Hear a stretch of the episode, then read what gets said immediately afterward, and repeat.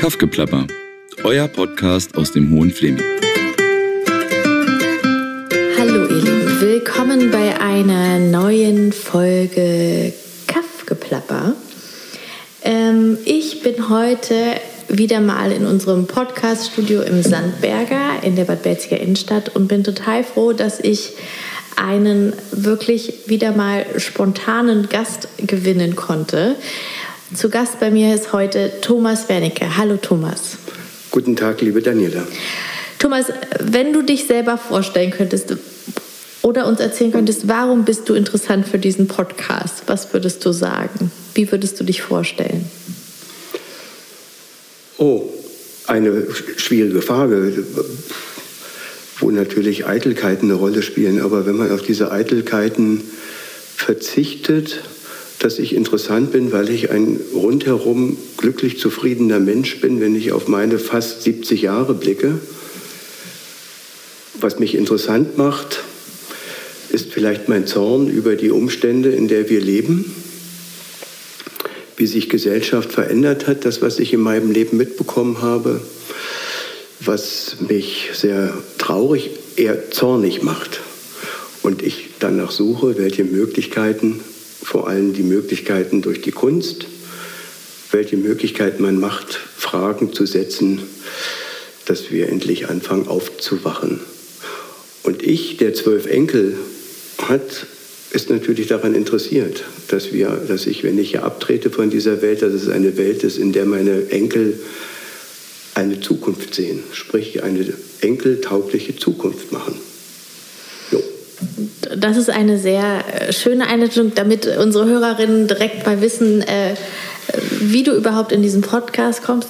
Du bist Thomas, Thomas Wernicke, du bist, um jetzt ein Amt zu nennen, ähm, Vorsitzender des ähm, Hohen Flemings, bist selber Künstler ähm, zugezogener, würde ich sagen, oder? Wie lange lebst du hier? Genau, bin seit sieben Jahren lebe ich und zwar in Grützdorf. Das ist so auf dem Weg zwischen Bad Belzig und Kleinglien und lebe dort mit meinem ältesten Sohn Paul Wernicke, der dort seit vielen Jahren ist. Paul bereits in Fleming und hat eine Wildnisschule aufgebaut. Und ich habe drei Söhne und Paul war derjenige, ich glaube, er war 18, 19, als er sagte, Papa, wir werden zusammen alt. Damals, okay, rede mal. Aber wir haben dieses Projekt Tatsache ernsthaft, äh, ernsthaft bearbeitet und jetzt leben wir seit sieben Jahren zusammen. Ich mit meiner Frau Elena und Paul mit seiner Frau und seinen vier Kindern.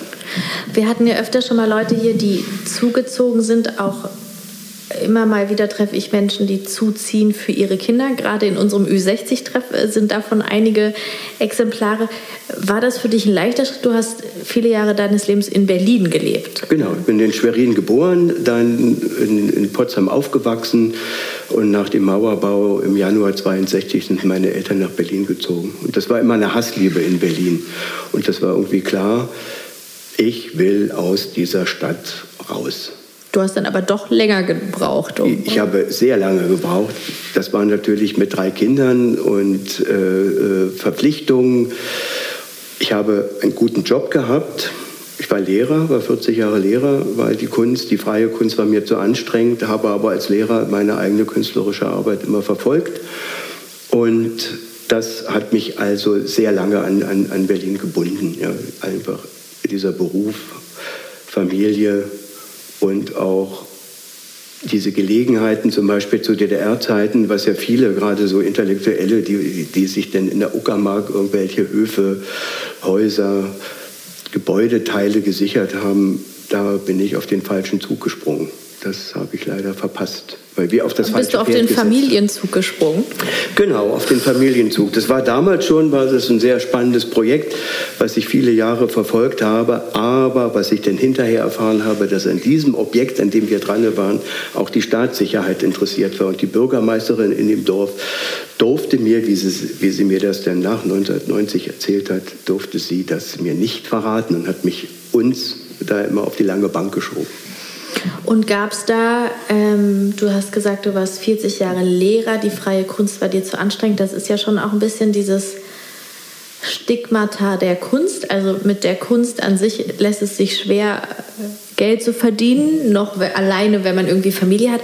War das Lehrersein dann sozusagen ähm, ja, also die Maueralternative, konntest du darin deinen Frieden finden oder gab es immer was, wo du gedacht hast, Mensch, die Galerien dieser Welt, eigentlich haben sie doch auf mich gewartet? Nee, nee, eben nicht. Also mein Anspruch, mein Anspruch ist ein sehr hoher, auch an, an meine eigenen künstlerischen äh, äh, Produkte, da, was, ich da, was ich da herstelle. Aber diese eigene Wichtignahme war halt nicht so. Ja, ich habe aber immer Schwierigkeiten gehabt, dann aus dem Atelier so herauszukommen und zu suchen und so weiter. Das Lehrersein war schon sehr eine Profession. Ich habe das mit, mit großer Notwendigkeit gemacht und auch mit großer Freude, sonst wäre ich nicht so lange in der Schule geblieben. Ich hatte das Glück, immer als Kunstlehrer zu arbeiten. Und ich war mit der Kunst, war als Vermittler, als Produzent, das hat mir immer großen Spaß gemacht. Und das hat mir Tatsache äh, viel mehr Freiheiten gegeben in dem, was ich selber gemacht habe. Und auch nicht der Druck war einfach weg. Wie war das denn für dich, kind, Kunst von Kindern zu bewerten? Ich sehe das jetzt bei meinem Sohn, der eigentlich immer sehr gerne gezeichnet hat. Und jetzt fängt es an mit dem Kunstunterricht, der ist in der zweiten Klasse, dass er jetzt findet, er, er kann nicht zeichnen. Und ich als Mutter bin natürlich so. Mm. Aber es gibt natürlich Bewertungskriterien, ist natürlich in der Kunst schwierig. Und meine Idee ist eigentlich immer erstmal den Raum zu öffnen, weil Leute sowieso sich schwer tun mit Kunst, weil sie zu hohe Ansprüche haben. Es, ich war in einer Schule, äh, Gymnasium hat mich nie interessiert. So, der soziale Aspekt war immer wichtig. Nach der Wende war ich dann an Gesamtschulen und ich habe äh, keine Bewertung, habe nicht bewertet. Habe ich ihn gleich, wenn ich neu in eine Klasse kam, Kinder geht hier nicht um Zensuren, es geht darum, dass wir und so weiter uns der Kunst nähern, Kunst machen. Und Noten wurden am, zum Halbjahr, zum Jahresende gesetzt mit den Schülern zusammen, haben wir dann eine Note gegeben. Im, in, die, die, älteren Jahrgänge, die haben dann Mappen angefertigt und die Mappen haben wir uns zusammen angeschaut und haben dann der, der Notwendigkeit folgend eine Note festgelegt. Aber ihnen aus den Köpfen herauszubringen, Kunst ist keine Mathematik, ja, wo 1 plus 1 2 ist. In der Kunst kann 1 plus 1 auch mal 3 sein oder, oder 4. Ja, das war also ganz wichtig, ihnen das deutlich zu machen. Nicht, wenn Sie jetzt noch ein bisschen Rot nehmen, wie also der, der Profi, dann kann er noch eine Null hinten ranhängen, wenn er vom teuren Rot was nimmt. Darum geht es nicht, sondern kein Rot für eine bessere Zensur, sondern weil ich als Schüler das so möchte. Und konntest du deine eigenen Kinder für die Kunst begeistern? Sehr schön. Die eigenen Kinder habe ich äh, äh nie gedrängelt.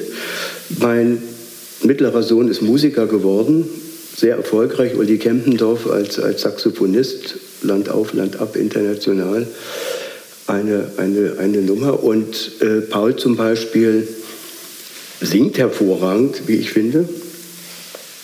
Das Bildnerische, alle drei können zeichnen, aber nehmen das nicht so ernst. Das ist nicht ihr, ihr Lebenselixier, jetzt die bildende Kunst. Ja, aber sie haben, alle drei haben eine sehr schöne Linie. Zum Beispiel Uli, der Musiker, macht sehr viel für seinen fünfjährigen Sohn, macht kleine Comics und da er viel unterwegs ist, seine Karten, seine Briefe, die er schreibt, sind immer illustriert und das ist hervorragend. Aber sie haben alle einen, einen, so einen Wertmaßstab, einen künstlerischen Wertmaßstab, den haben sie schon mitbekommen durch ihre Eltern. Das glaube ich, ja. Und wie ist das für dich gewesen? Du warst dann Lehrer. Hattest du dann bestimmte Zeiten, wo du trotzdem noch ins Atelier gegangen bist, immer abends nach Feierabend, wenn die Kinder schlafen? Oder am Wochenende gab es da spezielle Zeiten für dich und Räume? Ja. Es gab äh, Zeiten, zum Beispiel habe ich ein äh, paar Jahre verkürzt gearbeitet, bin in den Spitzenzeiten meiner Kunstproduktion nur zwei Tage in der Woche in die Schule gegangen, habe dann für mich gearbeitet. Aber ich habe dann festgestellt, es ist zu mühselig, weil vor einer Klasse stehen ist auch, kann auch mühselig sein, aber es ist eine andere Herausforderung als vor einem leeren Blatt. Und diese Auseinandersetzung mit einem selbst, was so die Kunst ist, da, das war mir dann einfach zu viel. Und ich war immer froh in der Schule eigentlich. Und habe dann vor allen Dingen nach 1990 habe ich dann wieder volle Pulle in der Schule gearbeitet und habe mich da reingehängt. Hatte aber im Prenzlauer Berg zum Beispiel eine kleine Galerie, so, ein, so, ein, so, ein, so wie ihr das hier auch macht, einen Aktionsraum, wo man Leute einlädt, die was gemacht haben. Hatte immer ein eigenes Studio, wo, wo meine Radierpresse stand, wo ich arbeiten konnte. Habe viel mit, mit Leuten zusammen gemacht. War immer so geschaut, dass ich einmal im Jahr eine größere Ausstellung habe und war aber frei in meinen Projekten. Zum Beispiel hatte ich einmal eine Ausstellung mit drei verschiedenen Namen, weil ich mich nie festgelegt habe auf, auf, eine, auf einen bestimmten Stil. Das ist jetzt ein Wernicke. Ja. Leute, die mich kennen, erkennen meine Linie, aber immer mal was anderes zu machen, hat mich sehr gereizt. Und was reizt dich aktuell? Also du bist ja jetzt offiziell Rentner, ne? Ich bin Rentner jetzt was, schon. Was machst du so? Wie sieht so dein Tagesablauf aus? Also du hast natürlich viele Enkel, du hast einen Hof, da ist eine Wildnisschule, du bist Vorsitzender vom, vom Kunstverein Hoher Fleming, worauf wir noch zu sprechen kommen. Aber was, was machst du so? Beziehungsweise man muss ja nichts mehr machen, oder? Also man Nein. darf, Ja. aber das kann natürlich ja auch, bei manchen führt das ja auch zu so einer Art Loch manchmal. Auch dieses Loch hatte ich überhaupt nicht. Auch der Umzug nach Berlin. Ich bin von Berlin, wie gesagt, in den Fleming gezogen und habe dann noch ein Jahr gearbeitet. Das heißt, wo ich gependelt bin, ne, weil ich einen Leistungskurs hatte, der gesagt hat, lieber Thomas, du musst uns durchs Abitur bringen. Und so habe ich also ein Jahr noch länger gemacht. Und das, was ich von Kollegen gehört habe, die in den Ruhestand gegangen sind, das in ein Loch gefallen, hatte ich überhaupt nicht. Alleine durch, die, durch den Betrieb der Wildnisschule, wo ich wenig mit zu tun habe, aber das sehr wohlwollend so begleite und mir immer meine Sachen gesucht. Ich kletter leidenschaftlich. Anna Margareta Stalder-Glück, Schweizerin. Was macht eine Schweizerin in Fleming? Gründet eine, eine Alpenvereinssektion. In Wiesenburg gibt es eine Kletteranlage mit einem sehr schönen Turm. Da habe ich mich reingehängt, habe gehört, oh, in Fleming gibt es einen Kunstverein. Brigitte Hessler, Mitbegründerin des Vereins, hat ein paar Arbeiten von mir gesehen, mich gefragt, Thomas, fühlte ich mich sehr bauchpinselt und habe mich da vorgestellt. Sie haben mich genommen und vor zwei Jahren, nachdem Eva Golonska, die das drei Jahre hervorragend gemacht hat, hat man mich zum Vorstand gewählt. Und das macht sehr viel Spaß. All das, was ich mache, äh, ist sehr lustbetont, was ich mache. Also die Sachen, die für mich anstrengend sind, die versuche ich doch rauszustreichen. Toll. Aber ganz kurz vielleicht noch, ja, wenn ich abends auf, auf, vor unserem Haus da sitze auf dem Hof, so lange halte ich das dann nicht aus. Das ist, ich muss mal irgendwie was machen. Das ist so, das habe ich 70 Jahre lang gemacht und das wird mich auch bis zu meinem Ende begleiten. Ja, ich kann damit umgehen, habe damit überhaupt kein Problem. Was bist du denn für ein Sternzeichen? Ein, was bin ich? Ich bin Ende März geboren, ich bin ein Widder. Ah ja, wie der Jarin. Der hat auch immer Hummeln im Hintern. Ja, Hummeln im Hintern ist sehr gut. Das war, meine Mutter hat mich früher angeflockt. Die hatte sich mal in Potsdam, haben wir im Sizilienhof gewohnt und weil ich immer unterwegs war, hat sie mich angeflockt mit ihrer Wäscheleine. Aber das ist interessant, ne? In unserer Gesellschaft soll man ja nicht faul sein, aber ich habe auch festgestellt, persönlich, wenn man dann viel macht und ich habe auch immer mehrere Projekte, wird das auch immer so konnotiert, so, oh, du machst ja viel, so. Und dann habe ich manchmal auch so einen Rechtfertigungsdrang, wobei das ja einfach was Schönes ist, sozusagen, wenn man es denn genießen kann. Es gibt ja auch Leute, die machen viel, äh, weil sie irgendwie nicht zur Ruhe kommen können. Aber das, glaube ich, ist bei dir auch nicht so, ne? Nein, nein. Ich habe äh, äh, viele, wenn man den Tag so aufteilt, was man verschläft, diese acht Stunden ist immer sehr schön, aber es gibt so viel Lehrzeit. Wenn man mal eine Strichliste macht, komme ich auf mein Ruhe, Ruhedeputat. Das kann ich gut ausnutzen, was mir zur Verfügung steht. Nee, nee. Alles, macht mir alles sehr viel Spaß. Du hast das Gespräch eingeleitet mit, du bist vielleicht interessant, weil du glücklich und zufrieden bist. Das ist auf jeden Fall sehr interessant, weil viele Menschen suchen ja nach der Formel für ein glückliches, zufriedenes Leben. Was würdest du sagen, sind bei dir die Parameter? Also die Parameter äh, äh, rückschauend, das ist zum Beispiel all das, was ich mal so irgendwie vorhatte, so im Leben, das hat immer so funktioniert. Wahrscheinlich gibt es da oben einen, einen guten Schutzengel, der so seine Hände über mich hält, der mich begleitet hat. Das ist alles ganz hervorragend. Und ich habe das äh, in meinem letzten Lehrerjahr, hat mich meine Schulleiterin gefragt, Thomas, sag mal, kannst du nicht die Abiturrede halten? Dachte, oh, ja, lange dran geschrieben, habe ich die Abiturrede gehalten. Und da kam ich zum Beispiel auf die Idee, dass ich im Prinzip das alles hinter mir habe, was junge Menschen noch vor sich haben. Ne? Zum Beispiel eine Beziehung zu finden, einen Menschen zu finden, der einen aufrichtig gibt, wo man das Gefühl hat, man ist gemeint und kann dieses Gefühl bedingungslos zurückgeben und genießt jeden Tag, jede Woche, jeden Monat, jedes Jahr, dass ich zusammen bin mit Elena. Das macht mich sehr froh. Ich kann rückblicken, habe einen Job gehabt, den ich mit, mit Zufriedenheit, Notwendigkeit und auch Spaß absolviert habe.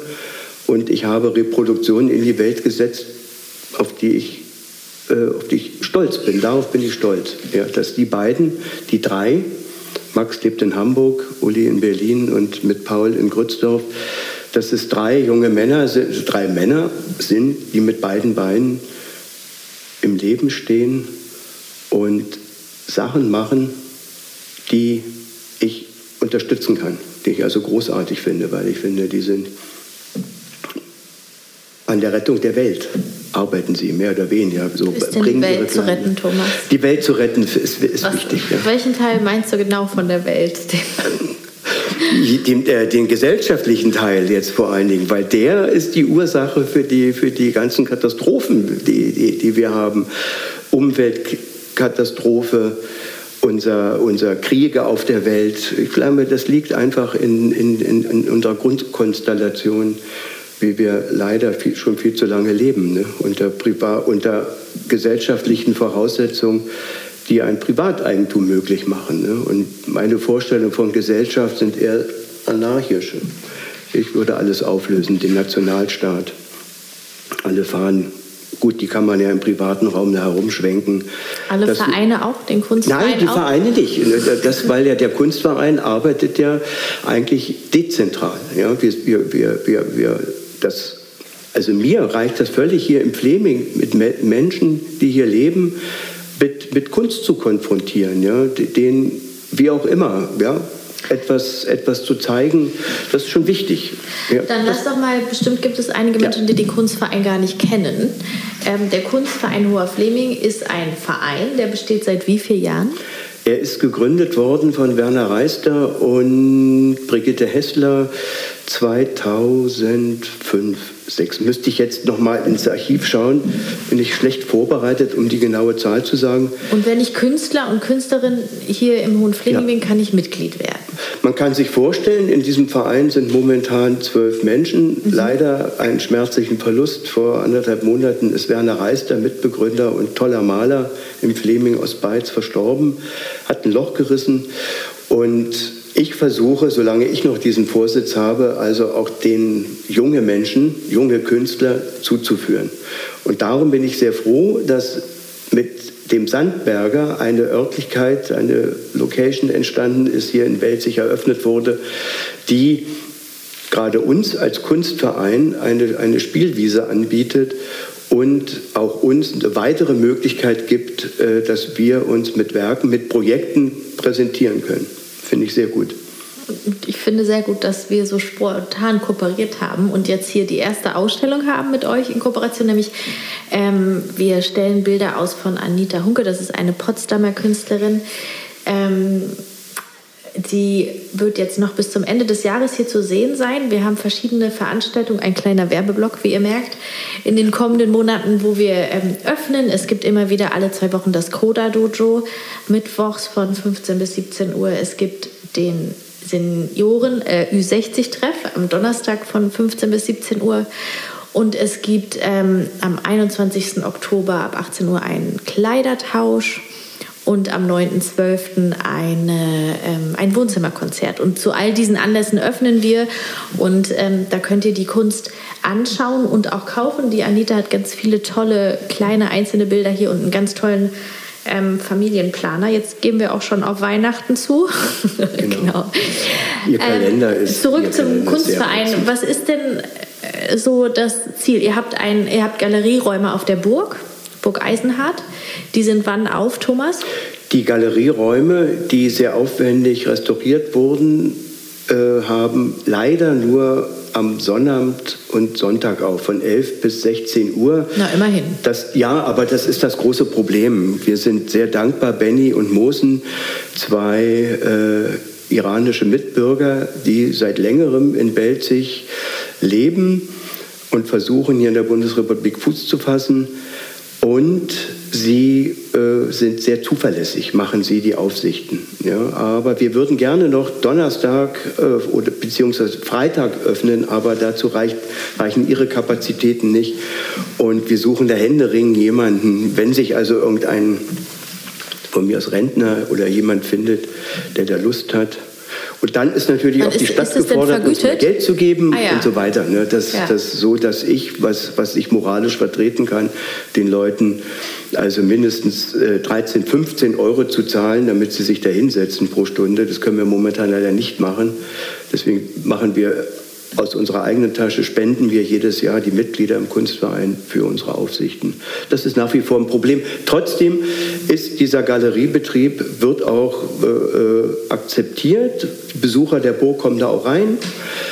Wir wünschen uns gerne mehr Belziger dort zu haben. Deswegen hat jetzt Antonius Zeringer, Bildhauer aus dem Kunstverein, der stellvertretende Vorsitzende ist, immer Quatsch mit so einer Funktion, wir haben Aktionstage auf der Burg in der letzten Oktoberwoche, wo alle Belziger eingeladen sind, wo wir die Arbeit des Kunstvereins neu befragen wollen, überhaupt uns darüber unterhalten, was kann Kunst in diesen Zeiten machen, was soll Kunst in diesen Zeiten bewirken, wie kann sich Kunst, darf sich Kunst einmischen. Und darüber wollen wir mit den Mitgliedern diskutieren, arbeiten und natürlich die Belziger auch einladen. Aber was ist da jetzt, also was wäre jetzt da für mich spannend, da hinzukommen? Wenn da jetzt so Künstler sind, die über Kunst diskutieren, dann bin ich da schon raus. Da weiß ich nicht, was ich da soll. Äh, äh, es wird eine große Plattform geben mit ganz vielen Materialien, dass man auch was machen kann. Ah, das Man ist doch das äh, Spannende. Wir werden, wir werden ganz viel machen, weil mit den Ergebnissen, auch mit euren Ergebnissen, also die Menschen, die uns besuchen wollen und dort etwas machen, wir planen eine Ausstellung 23 mit den Ergebnissen Mhm. dieser, wir nennen es Interventionstage, wollen wir eine Ausstellung machen. Also haben wir uns selber da ein bisschen in Druck genommen. Wie? Sehr klinisch. Ja, wie- uns fiel nichts Besseres ein. Ah. Interventionstag. Okay, naja, immerhin kein englischer Begriff. Das, ja, okay. Okay, ja, dann also die Belziger Bürgerinnen, es gibt sicherlich noch eine Pressemeldung und ganz viele Fall. Flyer und so weiter, sind herzlich eingeladen. Wann ist das im Oktober?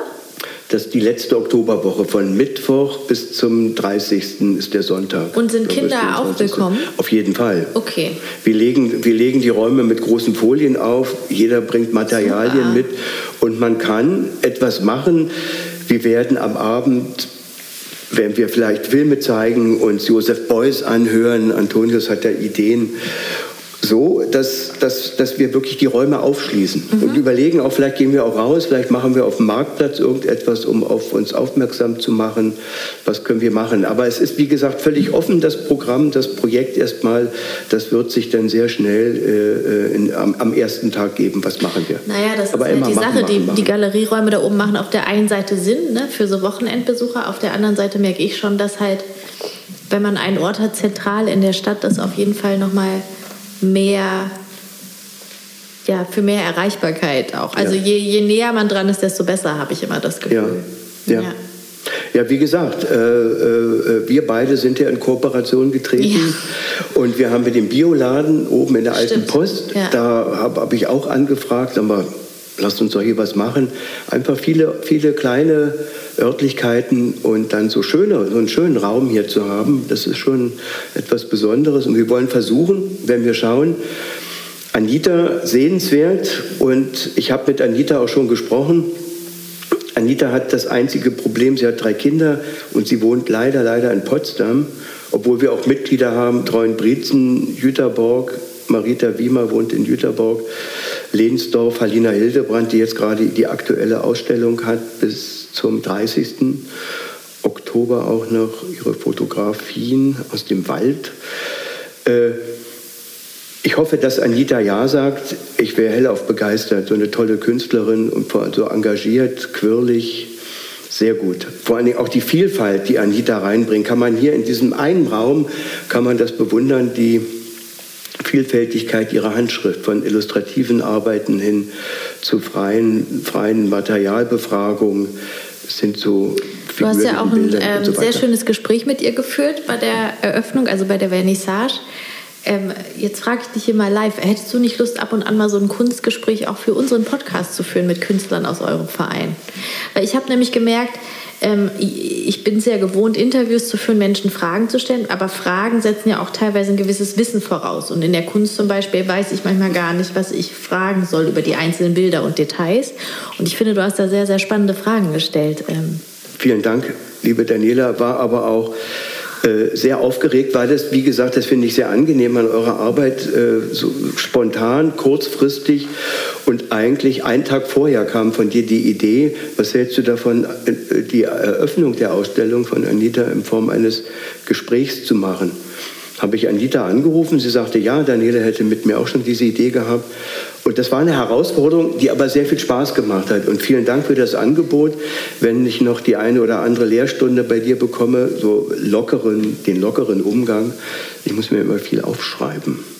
Um Aber dafür, also es, du hattest ja deine Karteikarten, das war auch, die sahen sehr professionell aus, wie so eine, bei so einer Fernsehmoderation hatte der Thomas sich da Anitas Logo draufgeklebt. Aber äh, ich fand es locker, also du wirktest jetzt nicht wie jemand, der abliest oder der sehr angespannt war. Du hast auch äh, dann ein Ende gefunden. Das ist ja auch oft so ein Thema, wenn man das zum ersten Mal macht. Also ich habe das genossen und könnte mir vorstellen, wir haben ja hier das äh, Kulturspezial mit der Marie Golücke, die ähm, dass du sozusagen ab und an so ein Kunstspezial machst. Also vielen Dank, sehr gerne. Also sage okay. ich ganz, ganz spontan, würde ich da ja sagen, weil das ist eine, eine wichtige Art, auch jedes Medium zu nutzen, um Menschen auf einen anderen Film zu bringen. Ja, danke. Also ich, was ich feststelle, ist, du hast ja am Anfang nebst deinem Glücklich und Zufriedensein auch den Zorn erwähnt über ähm, gesellschaftliche Umstände. Was ich aber jetzt hier im Laufe unseres Gesprächs schon feststelle, ist, du setzt diesen Zorn produktiv ein. Also du, du bist jetzt nicht jemand, der nur rum, äh, sich rumärgert, sondern du machst ja Sachen. Ähm also es ist zumindest der Versuch, etwas zu machen. Ja, jetzt im, im Kunstverein, das, was wir gemacht haben und was wir auch vorhaben, zum Beispiel unser Ausstellungsprogramm im nächsten Jahr, dass wir uns, äh, äh, wenn habe ich Ihnen gesagt, wenn ihr mich zum Vorsitzenden gewählt habt, dann müssen wir auch versuchen, es ein bisschen anders zu machen und uns stärker einzumischen mit den Möglichkeiten. Und in meiner eigenen Arbeit versuche ich auch so, so projektorientiert so zu arbeiten. Ich habe ein langes Projekt gemacht in der Ukraine, Auseinandersetzung mit meinem Vater, der als Wehrmachtssoldat äh, durch die Sowjetunion zwei Jahre gezogen ist, sehr viel seinen Kindern hinterher erzählt hat. Wir dachten immer erst auf Abenteuerurlaub und als wir älter wurden, gelesen haben, was man in der Sowjetunion angestellt hat, die unsäglichen Verbrechen, bin ich mit seinem Kriegstagebuch und seinem Fotoalbum diese Blutspur seiner, seiner Armeeeinheit nachgelaufen und bin dann in der Ukraine hängen geblieben, wo er auch war, von Belarus rüber nach in die Ukraine. Habe dort Menschen getroffen, alles auch sehr zufällig und das, das war, wurde so intensiv, dass Menschen, Juden, ukrainische Juden, die damals als Kinder davongekommen sind, dass ich also mir auch eine Kamera gekauft habe, da einen Film gemacht. Und Werner Reister, lieben Gruß nach oben, lieber Werner, der, nachdem ich eine Ausstellung mit diesem Projekt auf der Burg hatte, der gesagt hat, Thomas, mach doch ein Buch daraus. Und habe da jetzt ein Buch gemacht, wo also diese Geschichten alle drinne stehen von unseren Zeitzeugen, die inzwischen alle verstorben sind und das ist so das Letzte, was von ihnen bleibt. Ne? Dass man, und das hat natürlich sehr viel mit dem Hier und Heute auch zu tun. Krieg, wieder Krieg in Europa. Ich habe äh, seit Februar war ich mit diesem Projekt, mit diesem Film in zwei Schulen, habe mit jungen Menschen gesprochen, habe gemerkt, wie wichtig das ist, dass die reden wollen, weil in Schule wird zu wenig darüber geredet. Ja, ohne dass ich natürlich meine eigene politische Meinung habe ich da hinterm Berg, habe ich natürlich nicht, habe sie reden lassen, habe gemerkt, wie wichtig das für sie ist. Und äh, so meine Art der Kunstproduktion in diese Richtung zu machen, dass ich sagen muss, ah, ich muss irgendwie versuchen zu machen, auch unter dem Vorwand, dass es, dass es dann so plakativ wird. Es ist wichtig. Und wir werden sehen, was bei uns im Verein da jetzt herauskommt, wie wir uns verständigen können, in die Diskussion gehen. Das Und ist wichtig. Buch gibt es schon? Das Buch ist jetzt, ja, äh, Anfang des Jahres rausgekommen. Äh, genau. Und dürfte ich dich zu einer Lesung in Sandberge einladen? Daniela, ein Highlight nach dem anderen rollt ja auf mich zu. Vielen Dank, sehr gerne. Ich, ich gebe es dir zum Lesen, dass du reinschaust und, und wenn du dann noch, genau. dann entscheidest du, ob du das möchtest. Sehr gerne. Ja, wir das sind, Gespräch äh, ich, über wir das kooperieren ja auch mit der Buchhandlung, mit der Bettina Ritter, die ist sehr ähm, emsig auch. Auch hier nochmal ein kleiner Werbeblock. Wir haben ähm, wahrscheinlich einen tollen Autor vom Fischer Verlag, der hier sogar noch in diesem Jahr lesen wird. Äh, ein Teaser sozusagen, ein Cliffhanger. Wer das ist, verrate ich noch nicht. Und ähm, genau. Und dann vielleicht auch Thomas, wenn du Lust hast. Oh, Daniela, vielen Dank. Unsere Begegnungen waren ja bisher immer eigentlich eher sehr sporadisch. Und umso mehr ich jetzt mitkriege, ich bin begeistert von dem, was du machst. Das habe ich ja, die Begeisterung, die, die habe ich äh, schon mehrere Jahre. Aber dass es jetzt so konkret wird, zusammen was zu machen, danke. Gerne. Danke dir, dass du hier so viel Leben auch reinbringst in die Kunstszene. Ähm, ich könnte mit dir natürlich jetzt, es gibt so viele Themen, noch ewig weiterreden. Wir haben aber gelernt, äh, zu lange Podcasts hört dann doch auch niemand mehr. In der Kürze. Gibt es etwas, also ist es so, fühlst du dich heimisch im Fleming? Ist das jetzt deine Heimat? Ist das, fühlt sich das an wie eine Heimat? Äh, inzwischen, inzwischen ja. Ich hatte mit der Landschaft äh, am Anfang so, so Schwierigkeiten. Ja? Äh, weil ich bin Mecklenburger, bin Schwerin geboren mhm. und das ist eigentlich irgendwie so äh, dieser Heimatbegriff. Gut, das wäre ein eigener Podcast, aber das sind für mich Landschaften und das war's. Aber weil Paul seine, seine, seinen sozialen Mittelpunkt hier hatte und wir hier nach, nach einer gemeinsamen Wohnmöglichkeit gesucht haben, ist es der Fleming und inzwischen liebe ich die Landschaft und habe die, die Wälder, das Hügelige hier im Hohen Fleming, habe das sehr schätzen lernen, gelernt. Und dann vor allen Dingen auch diese lebendige Szene, die, wo Menschen, die nach anderen Möglichkeiten auch zusammenzuleben suchen, das habe ich auch sehr schätzen gelernt. Meine, meine Auskunft, wo wohnst du denn, Thomas, wenn die Freunde in Berlin, ja, im Fleming, hä? Fleming, wo ist denn das? Ich sage, es ist eine spannende Gegend. Ja? Ich sage immer, es ist das Wendland des Ostens des Ostens. Chorleben fehlt, okay, aber diese alternativen Strukturen finde ich bemerkenswert. Ja? Und vor allen Dingen auch, dass an Kooperationen Interesse besteht, sich zu vernetzen, gemeinsam zu sprechen oder gemeinsam die Ohnmacht zu teilen über die Möglichkeiten, die begrenzten Möglichkeiten, die jeder hat. Aber das finde ich sehr und das genieße ich gerne. Und es macht Spaß, mich da zu beteiligen. Danke. Nach sieben Jahren würdest du sagen, du hast hier Freunde? Weil ich merke immer wieder, dass wenn Leute neu ankommen, man so nach einem Jahr oft hört, so, oh, so richtig bin ich hier noch nicht gelandet. Es braucht halt einfach Zeit. Freundschaften brauchen Zeit, oder? Freundschaften brauchen, brauchen sehr viel Zeit. Umso älter ich werde, das, was ich wirklich als Freund nenne, wird immer weniger. Mhm. Aber ist auch gut, dafür intensiv mit denen. Ich habe viele, ganz viele Bekannte hier, spannende Leute getroffen. Und äh, die zum Teil über meinen Sohn Paul, sehr lange hier, sehr lebendiger Typ, äh, die ich in Grützdorf kennenlerne, die zu seinen Kursen kommen, zu seinen, zum, seinem, seinem, zum Beispiel seinem äh, Herbstfest, was ja jetzt, was jetzt gerade gelaufen ist, so viele interessante Menschen bin offen für, für, für jeden, für, für Positionen, aber mit Freundschaft dauert also alles seine Zeit. Das ist ein sehr langes und weites Feld auch. Auch ein eigener Podcast wert. Ja. So, was ist Freundschaft? Was, ja? ist, was ist Freundschaft? Was, was ist, Freundschaft? Heimat? Ja, was ist Heimat? Genau. Wir machen einfach noch einen neuen. Ja, tolle Leute, Podcast. tolle Menschen. Kraftgeplapper ist gestern Fleming-Philosophie zum Beispiel, ja. können wir das nennen. Ja, ja das, ist, ähm, das ist sehr gut. Ja, vielen, vielen Dank, Thomas, schon mal. Also wie gesagt, wir könnten noch ewig weiterreden. Wir haben vieles angekreuzt, aber ich ich glaube, es ist rund und ich freue mich, wenn wir dich dann als Moderator, ähm, ich denke mal ab nächstem Jahr, äh, begrüßen dürfen.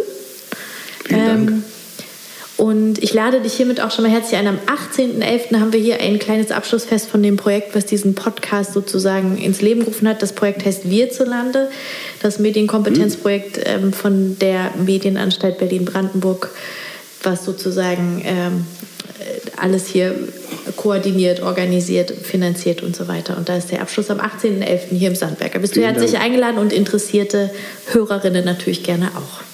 Das ist sehr schön. Danke, vielen Dank und äh, danke für die Einladung heute.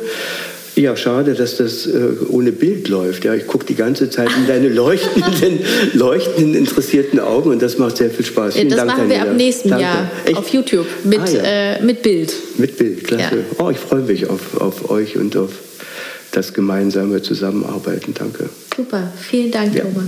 Tschüss, Daniela.